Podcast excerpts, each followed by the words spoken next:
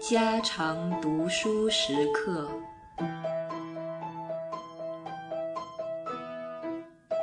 长老统治。要了解乡土社会的权力结构，只从我在上篇所分析的横暴权力和同意权力两个概念去看，还是不够的。我们固然可以从乡土社会的性质上去说明横暴权力所受到事实上的限制，但是这并不是说乡土社会权力结构是普通所谓民主形式的。民主形式根据同意权利，在乡土社会中，把横暴权力所加上的一层政府的统治揭开。在传统的无为政治中，这层统治本是并不很强的。基层上所表现出来的，也并不完全是许多权力上相等的公民共同参与的政治。这里正是讨论中国基层政治性质的一个谜。有人说，中国虽没有政治民主，却有社会民主；也有人说，中国政治结构可以分为两层，不民主的一层压在民主的一层上边。这些看法都有一部分近似。说近似而不说确当，是因为这里还有一种权利，既不是横暴性质，也不是同意性质。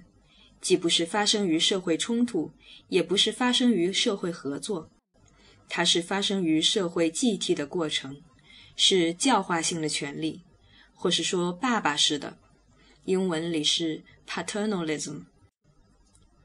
社会继替是我在《生育制度》一书中提出来的一个新名词，但并不是一个新的概念，就是指社会成员新陈代谢的过程。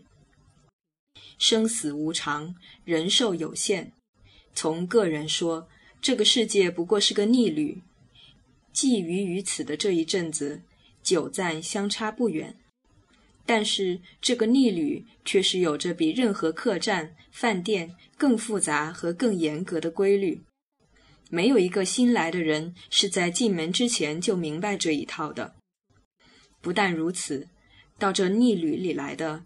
又不是由于自己的选择，来了之后又不得任意搬家，只此一家，别无分店。当然，在这大殿里有着不同部分，每个部分我们称之为不同文化的区域，有着不完全一样的规律。但是有规律这一点却并无宣制，没有在墙壁上不挂着比十诫还多的旅客须知的。因此，每个要在这逆旅里生活的人，就得接受一番教化，使他能在这些众多规律下从心所欲，而不碰着铁壁。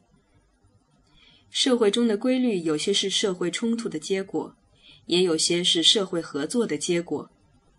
在个人行为的四周所张起的铁壁，有些是横暴的，有些是同意的。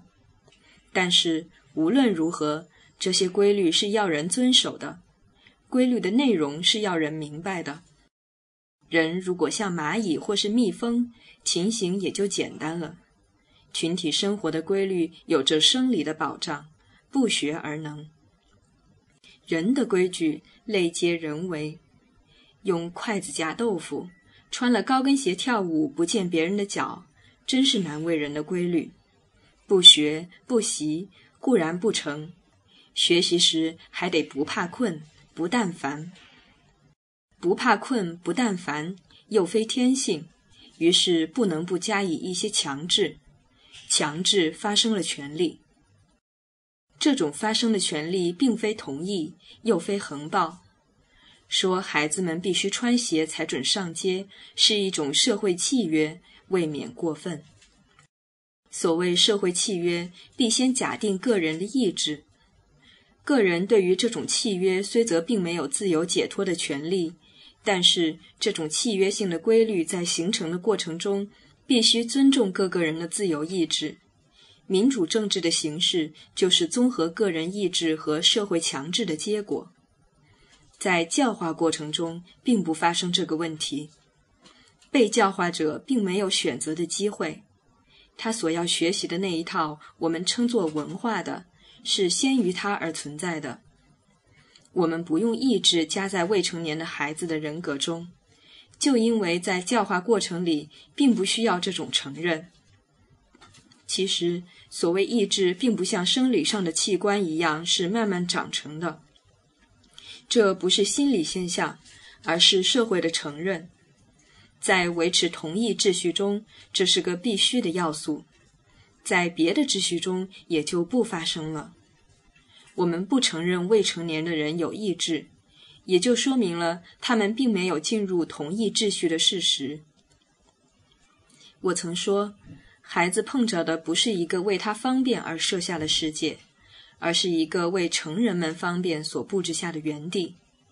他闯入进来，并没有带着创立新秩序的力量，可是又没有个服从旧秩序的心愿。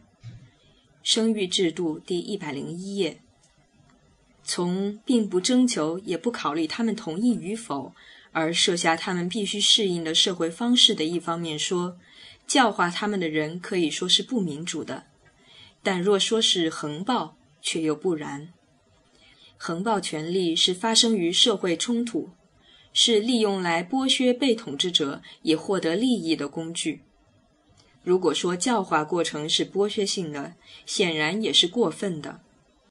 我曾称这是个损己利人的工作。一个人担负一个胚胎培养到成人的责任，除了精神上的安慰外，物质上有什么好处呢？成人的实现降低到生理上尚是儿童的程度，从而开始剥削，也许是可以发生的现象。但是为经济打算而生男育女，至少是一件打算的不太精到的亏本生意。从表面上看，一个孩子在一小时中所受到的干涉，一定会超过成年人一年中所受社会指摘的次数。在最专制的君王手下做老百姓，也不会比一个孩子在最疼他的父母手下过日子为难过。同上注。但是性质上，严父和专制君主究竟是不同的。所不同的就在教化过程是代替社会去陶炼出合于在一定的文化方式中经营群体生活的分子，担负这工作的。一方面也可以说是为了社会，一方面可以说是为了被教化者，并不是统治关系。教化性的权利虽则在亲子关系里表现得最明显，但并不限于亲子关系。凡是文化性的，不是政治性的强制，都包含这种权利。文化和政治的区别就在这里。凡是被社会不成问题的加以接受的规范是文化性的。当社会还没有共同接受一套规范，各种意见分成，求取临时解决办法的活动是政治。文化的基础必须是同意的，但文化对于社会的新分子是强制的，是一种教化过程。在变化很少的社会里，文化是稳定的。很少新的问题。生活是一套传统的办法。如果我们能想象一个完全由传统所规定下的社会生活，这社会可以说是没有政治的，有的只是教化。事实上，固然并没有这种社会，但是乡土社会却是靠近这种标准的社会。为政不再多言，无为而治。都是描写政治活动的单纯，也是这种社会，人的行为有着传统的礼仪管束着。儒家很有意思，想形成一个建筑在教化权力上的王者，他们从没有热心于横暴权力所维持的秩序。苛政猛于虎的政是横暴性的，为政以德的政是教化性的。为民父母是爸爸式权力的意思。教化权力的扩大到成人之间的关系，必须得假定个稳定的文化。稳定的文化传统是有效的保证。我们如果就个别问题求个别应付时，不免活到老学到老。因为每一段生活所遇着的问题都是不同的。文化像是一张生活谱，我们可以按着问题去查找。所以在这种社会里，没有我们现在所谓成年的界限。凡是比自己年长的，他必定先发生过我现在才发生的问题，他也就可以是我的师了。三人行，必有可以教给我怎样去应付问题的人，而每一个年长的人都握有强制年幼的人的教化权利。出则悌。逢着年长的人都得恭敬顺服于这种权利。在我们客套中互问年龄，并不是偶然的。这礼貌正反映出我们这个社会里相互对待的态度是根据长幼之序。长幼之序也点出了教化权力所发生的效力。在我们亲属称谓中，长幼是一个极重要的原则。我们分出兄和弟、姊和妹、伯和叔，在许多别的民族并不这样分法。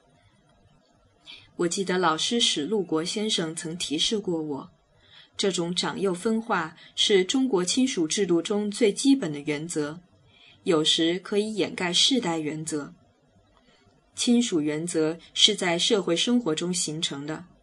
长幼原则的重要，也表示了教化权力的重要。文化不稳定，传统的办法并不足以应付当前的问题时，教化权力必然跟着缩小，缩进亲子关系、师生关系，而且更限于很短的一个时间。在社会变迁的过程中，人并不能靠经验做指导。能依赖的是超出于个别情境的原则，而能形成原则、应用原则的，却不一定是长者。这种能力和年龄的关系不大，重要的是智力和专业，还可加一点机会。讲机会，年幼的比年长的反而多，他们不怕变，好奇，肯试验，在变迁中。习惯是适应的障碍，经验等于顽固和落伍。顽固和落伍并非只是口头上的讥笑，而是生存机会上的威胁。在这种情形中，一个孩子用小名来称呼他的父亲，不但不会引起父亲的呵责，反而是一种亲热的表示，同时也给父亲一种没有被挤的安慰。尊卑不在年龄上。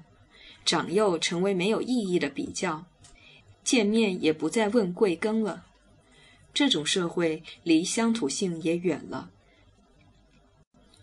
回到我们的乡土社会来，在他的权力结构中，虽则有着不民主的横暴权力，也有着民主的同意权利，但是在这两者之外，还有教化权利。